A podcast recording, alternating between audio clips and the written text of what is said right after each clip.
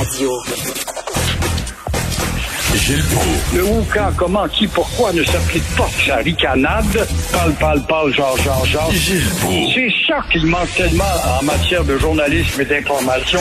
Voici le commentaire de Gilles Proulx. Mon cher Gilles, pour dire, pour euh, euh, employer le- l'expression québécoise, je suis fourré. Je suis fou, je comprends plus rien. Non, non, mais non, mais je comprends plus rien dans les, dans les messages. Il me semble que c'est contradiction par-dessus contradiction. On sent-tu, on sent-tu pas? Les personnes âgées ont-tu le droit, ont-tu pas le droit? Je comprends plus rien. C'est épouvantable. 70 ans un jour, 60 ans le lendemain, et euh, le Québec demeure, en tout cas, euh, à broyer pour avoir des bras dans les CHSLD. On va vous rajouter 100 piastres. Le lendemain, on va avoir des bras. On n'en a trouvé rien qui sent pour aller travailler à, à la ferme, ramasser des fruits et légumes, alors qu'il y en a 16 000 travailleurs étrangers qui attendent à la porte. Alors, on cherche euh, partout et on trouve pas. Et la situation est tellement contradictoire qu'on ne sait plus où donner la tête avec cette crise-là. C'est inimaginable. On cite des villes en exemple, Sherbrooke par exemple, Montmagny, des exemples qui n'ont pas de mort puis qui ont euh, pratiqué la discipline puis la distance, alors que le Québec en général ramasse la réputation d'un État euh, fermement entêté au palmarès, on voit que la discipline est en baisse et que le problème ne diminue pas, mais en dehors de Montréal, au point où on pollue d'autres quartiers. Et puis là, on parle de Villeray maintenant, sans oublier Villassade, puis La Chine, Paraguayon, puis Côte-des-Neiges, ça ne finit pas. Alors, ça me fait penser à à, à reculer dans l'Antiquité. Quand tu vois, par exemple, ce qu'avait fait Toutankhamon, qui avait eu euh, une épidémie à Thèbes, qui était la belle capitale égyptienne du temps, et puis il avait créé un ghetto, et puis là, il a pris des barils de, de goudron pour flanquer ça dans le ghetto, avec les flambeaux dedans, et brûler tous ceux qui étaient empestés et pollués par la terrible maladie du temps qui n'avait pas le nom d'aujourd'hui.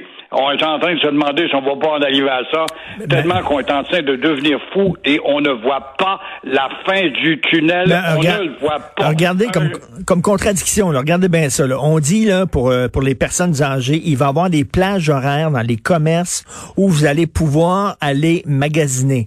Fait que là, eux autres disent, hein, on a le droit de magasiner rien que de telle heure à telle heure. Là, le gouvernement dit, non, non, vous avez le droit de magasiner tout le temps. OK, ben si j'ai le droit de magasiner tout le temps, pourquoi vous faites des plages horaires? Euh, les, les, grands-parents n'ont pas le droit de prendre leurs petits-enfants dans leurs bras, mais les petits-enfants qui vont en garderie vont avoir des câlins, par exemple, de la part de purs étrangers. Euh, Je comprends plus rien. contradiction par-dessus contradiction.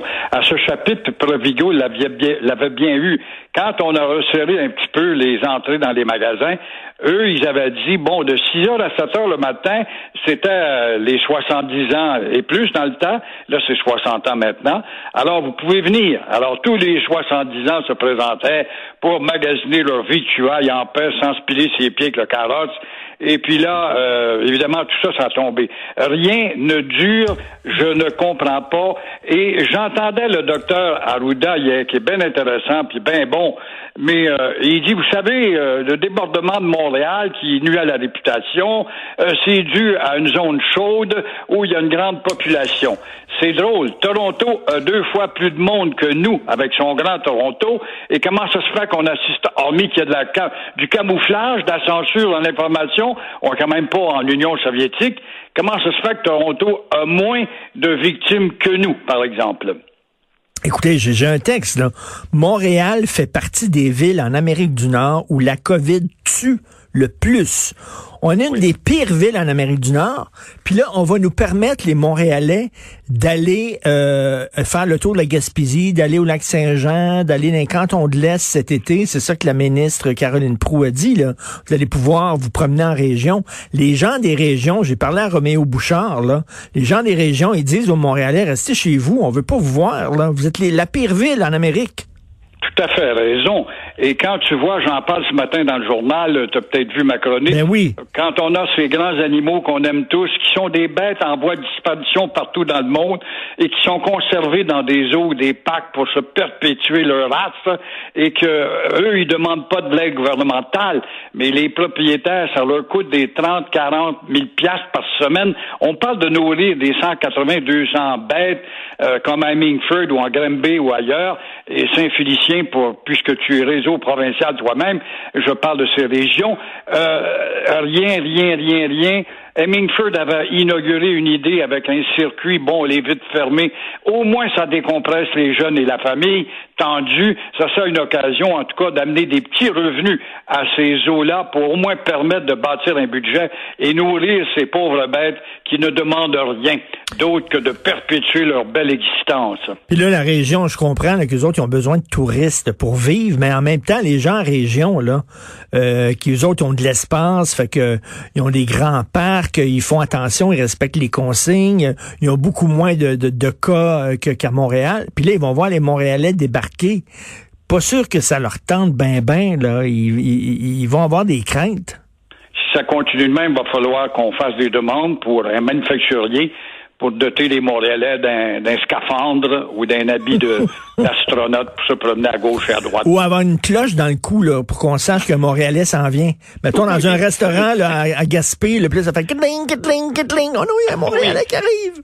Avec un lumineux rouge, pourquoi pas s'habiller en arbre de Noël quand à y être. Ça, c'est un Montréalais, voilà. Ben oui. Alors, euh, vous posez la question, est-ce que la corne d'abondance de Justin Trudeau va finir par se vider? Oui, c'est une question importante. La corne au trésor de Trudeau va-t-elle euh, se vider avec 146 milliards de cadeaux ou d'aides à gauche et à droite, un déficit qui va probablement atteindre 250 milliards, ou prend-il cet argent?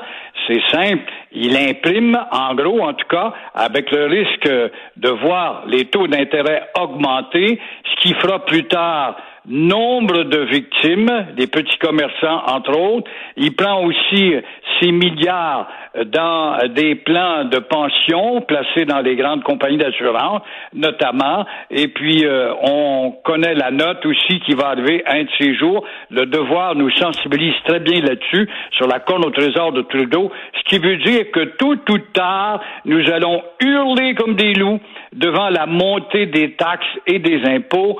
Mais heureusement, heureusement, là il y a une corde forte pour Trudeau, c'est qu'en termes de crédit, de crédibilité, le pays est encore bien vu. Alors voilà d'où viennent justement les milliards de la corne au trésor de Justin. Mais euh, faites attention, ça peut être qu'une illusion temporaire. Il y a un texte dans le National Post concernant Justin Trudeau en disant qu'il est très il est très peureux face à la Chine. Il demande pas des comptes à la Chine parce qu'à un moment donné, il va falloir demander des comptes à la Chine parce qu'on le sait qu'ils nous ont menti effrontément puis qu'ils ont caché euh, l'épidémie qu'il y avait chez eux. Et là, on dit comment ça se fait qu'il est si timide quand vient le temps de critiquer la Chine? Il y a la dépendance, il y a sa femme savante là, qui, est, qui est comme en résidence surveillée à Vancouver. Les Américains réclament. Il a peur de créer un incident diplomatique. Il a peut-être des jeeps de bombardiers à leur vendre, ou je ne sais pas, malgré que Bombardier fabrique pas grand-chose. Comme on voit SNC Lavalin, un autre de nos fleurons ce matin, qui se demande s'il ne doit pas déménager quelque part ailleurs, même si la caisse de dépôt qui est là pour protéger nos intérêts et notre fierté euh, va-t-elle souscrire au déménagement de SNC Lavalin. On est plein de contradictions tous les jours à n'en perdre notre latin, tout simplement. Et vous, votre, votre morale, est-ce que ça va bien? Est-ce que des fois, c'est ça, est-ce que c'est les montagnes russes? Y a-tu des hauts puis des bas? Ben, il y a des hauts et des bas. Il y a des hauts quand on dit, bon, ben là, les Japonais ont inventé un vaccin, puis ce matin, il y en a un autre qui est apparu à tous les jours. La semaine passée, c'était la France. Deux semaines avant, c'était l'Allemagne. Alors, on voit que tout ça, ça se dégonfle. Alors, les montagnes russes, oui, oui, il y a un espoir. On a inventé un vaccin qu'on va pouvoir répandre. Et puis, par la suite, non, non, le vaccin n'est pas si bon que ça. Fait que finalement, est-ce que c'est vraiment le règlement d'attendre, comme certains disent, un an ou deux ans au complet? Voilà le découragement. On ne voit pas l'espoir au bout de la ligne moralement. On est tous pris avec nos marches, notre distance, puis achète-toi des films, et puis écoute ta musique, puis achète-toi des livres, mais le malheur, les librairies sont fermées. Ah, heureusement, il y a les magasins en ligne. Ah non, c'est pas évident. On voit pas le bout de cette affaire-là. Puis euh, on est écœuré d'en parler, mais en même temps, on veut de l'information. Puis euh, qu'est-ce que vous voulez? C'est, ça la grosse histoire aussi qui se passe ces temps-ci. Euh, tout, autre sujet a l'air absolument inutile et, et, stupide à côté de ça. Ben bon week-end. Profitez du beau temps dimanche. On annonce un beau gros soleil dimanche. Profitez-en. Apparemment. Ça aussi, c'est plein de contradictions, la météo. Moi, je vois le panneau, j'en ai un panneau au Canada, au Pont-Champlain, là, puis j'écoute les autres animateurs, puis dimanche, il va neiger, puis il va faire froid, puis l'autre, il va faire un beau soleil, et puis cette semaine, il devait faire froid toute la semaine, puis pleuvoir, il n'y a pas plu. Alors, la météo, c'est aussi... Oh non, non, là, je vais fâcher des féministes, mon cher Richard. La météo, c'est aussi imprévisible qu'une femme. Oh boy, là, là, vous venez de vous faire plein d'amis. On les aime pareil. Merci Gilles, bon week-end. Plaisir, au revoir.